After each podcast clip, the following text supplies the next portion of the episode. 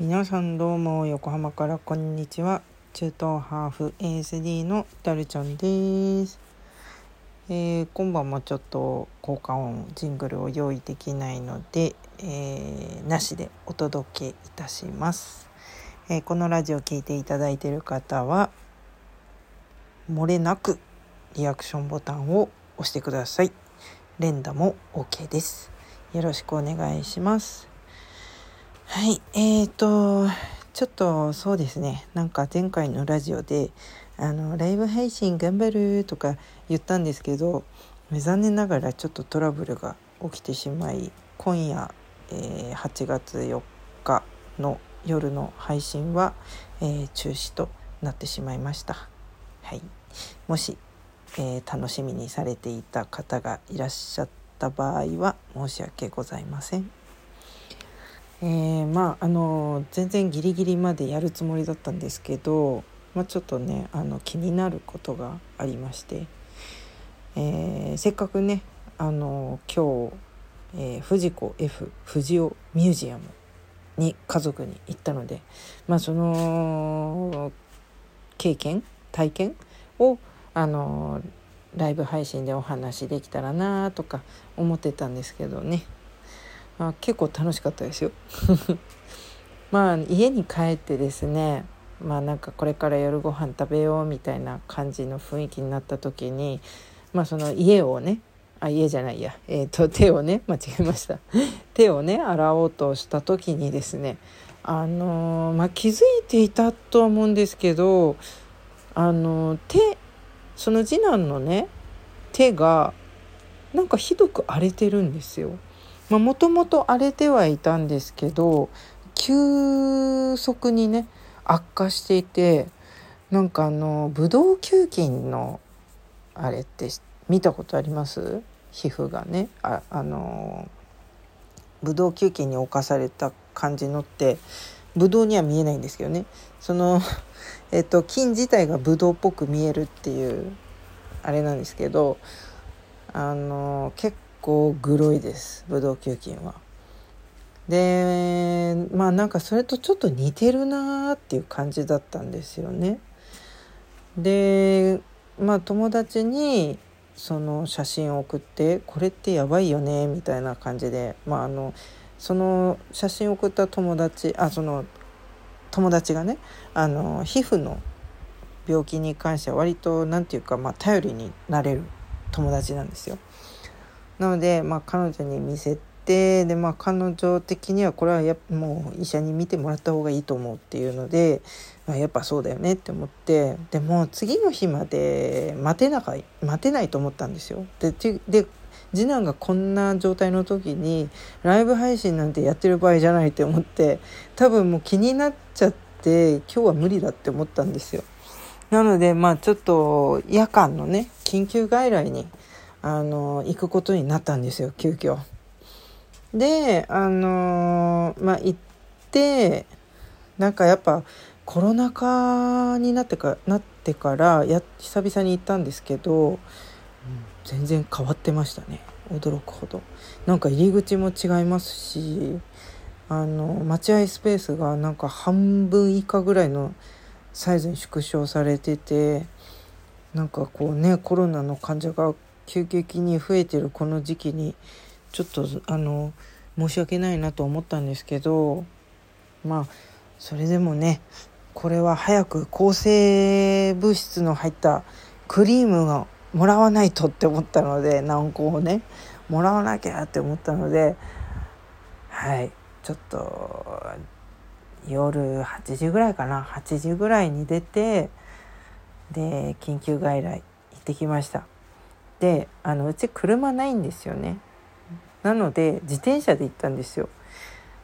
でうちから桜木町そう桜木町にあるんですけど桜木町まで、えー、自転車でね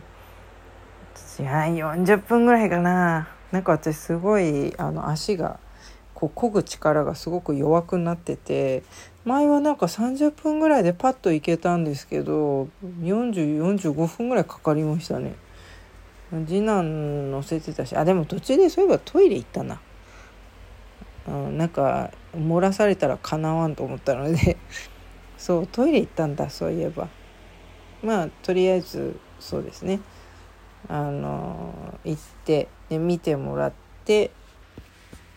でちゃんとお薬もらって目当ての。でまああの緊急外来って1日分ぐらいのお薬しか出さないっていう感じなんですけど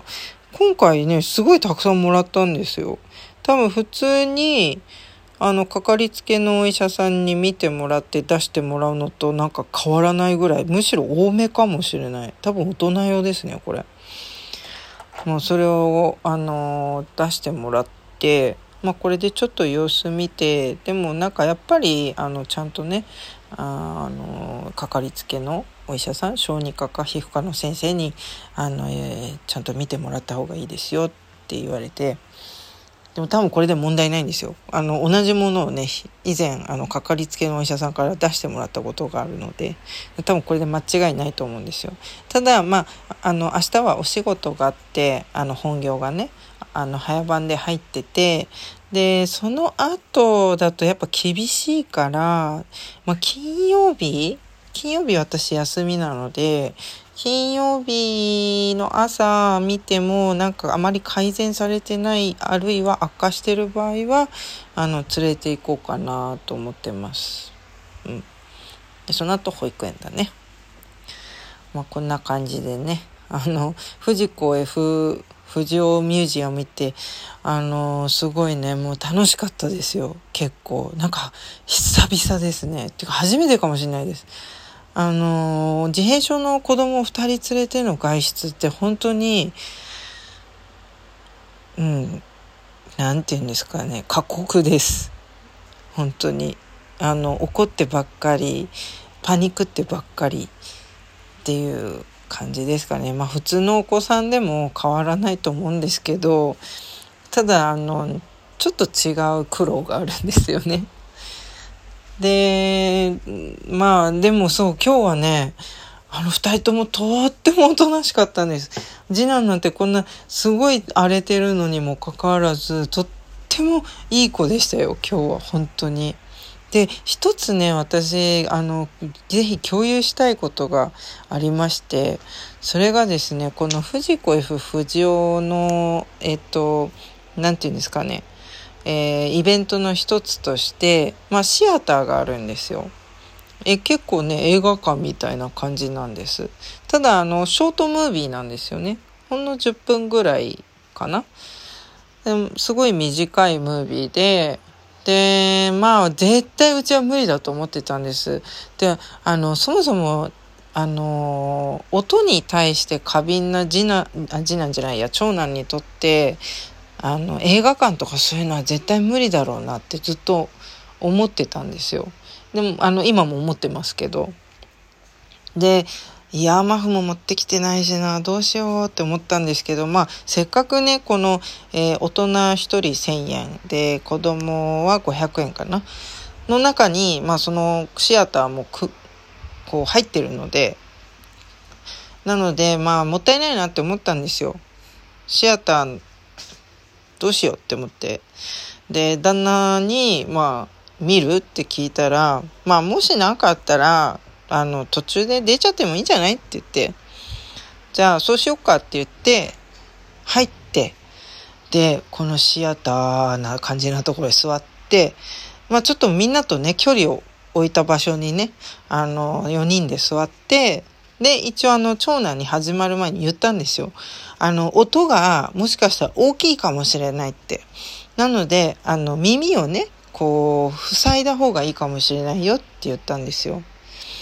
で、次男は多分そういう音は大丈夫かなって思って、ただあの、そう、あの、もう一つね、暗くなるじゃないですか。あれもびっくりするだろうから、あの、暗くなるよっていうふうに、まあ、前もって二人に伝えたんですね。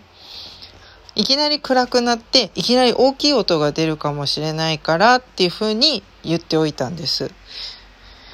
で、まあどうなったかって言いますと、まあ結論から言うと、二人ともすっごい楽しく見てもら、見てくれたんですよ。あの、ちょっとね、あの、やっぱ音にね、びっくりしたんですよ、長男が。でも多分あらかじめそれを聞いて知ってたおかげか、あの、心の準備が多分できてたんでしょうね。こう耳をすぐ塞いだんですよ。わって言って。でも全然騒ぐこともなく、で、あの、英語の字幕がついてたんです、このシアター。で、まあ、英語がこう、ふーって出てくるから、英語が好きな次男がね、あ、わかるって感じで、それを全部こう、読んでたんですよ、頑張って。しかも大きい声でね、あ、ちょっとみんな聞こえるから声小さくしてって言って、でも子供ってこういうもんじゃないって旦那に指摘されて、まあ、あの、好きなようにさせたんですけど、最終的には。まあ、この短い時間ではあったんですけど、何事もなく、見れて、で、なんか、あの、私のちょっとね、あの、離れた隣の人がね、おじさんだったんですけど、なんかこう、ぐすぐすって、こう、なんか、感動してるのかなんかわかんないんですけど、ぐすぐすしてたんですよ。で、私もね、あの、釣られたわけじゃなくて、ぐすぐすしてて、ただ、多分理由が違う、違うんですよ。このおじさんは多分、藤子 F 不二雄のファンで、このなんか、なんて言うんですか、多分通常見られないようなシアター、ムービーを見ることができて感動してたんだと思うんですけど、私は、なんかもう二人がちゃんと見てることに感動してしまって、ぐすぐすしちゃったんですよ。まあそういったことが、あの、今日は起きましたという話です。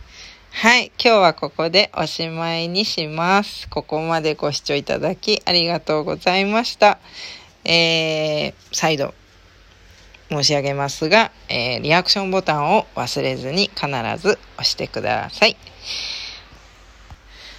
で、そうですね。ライブ配信、えー、必ず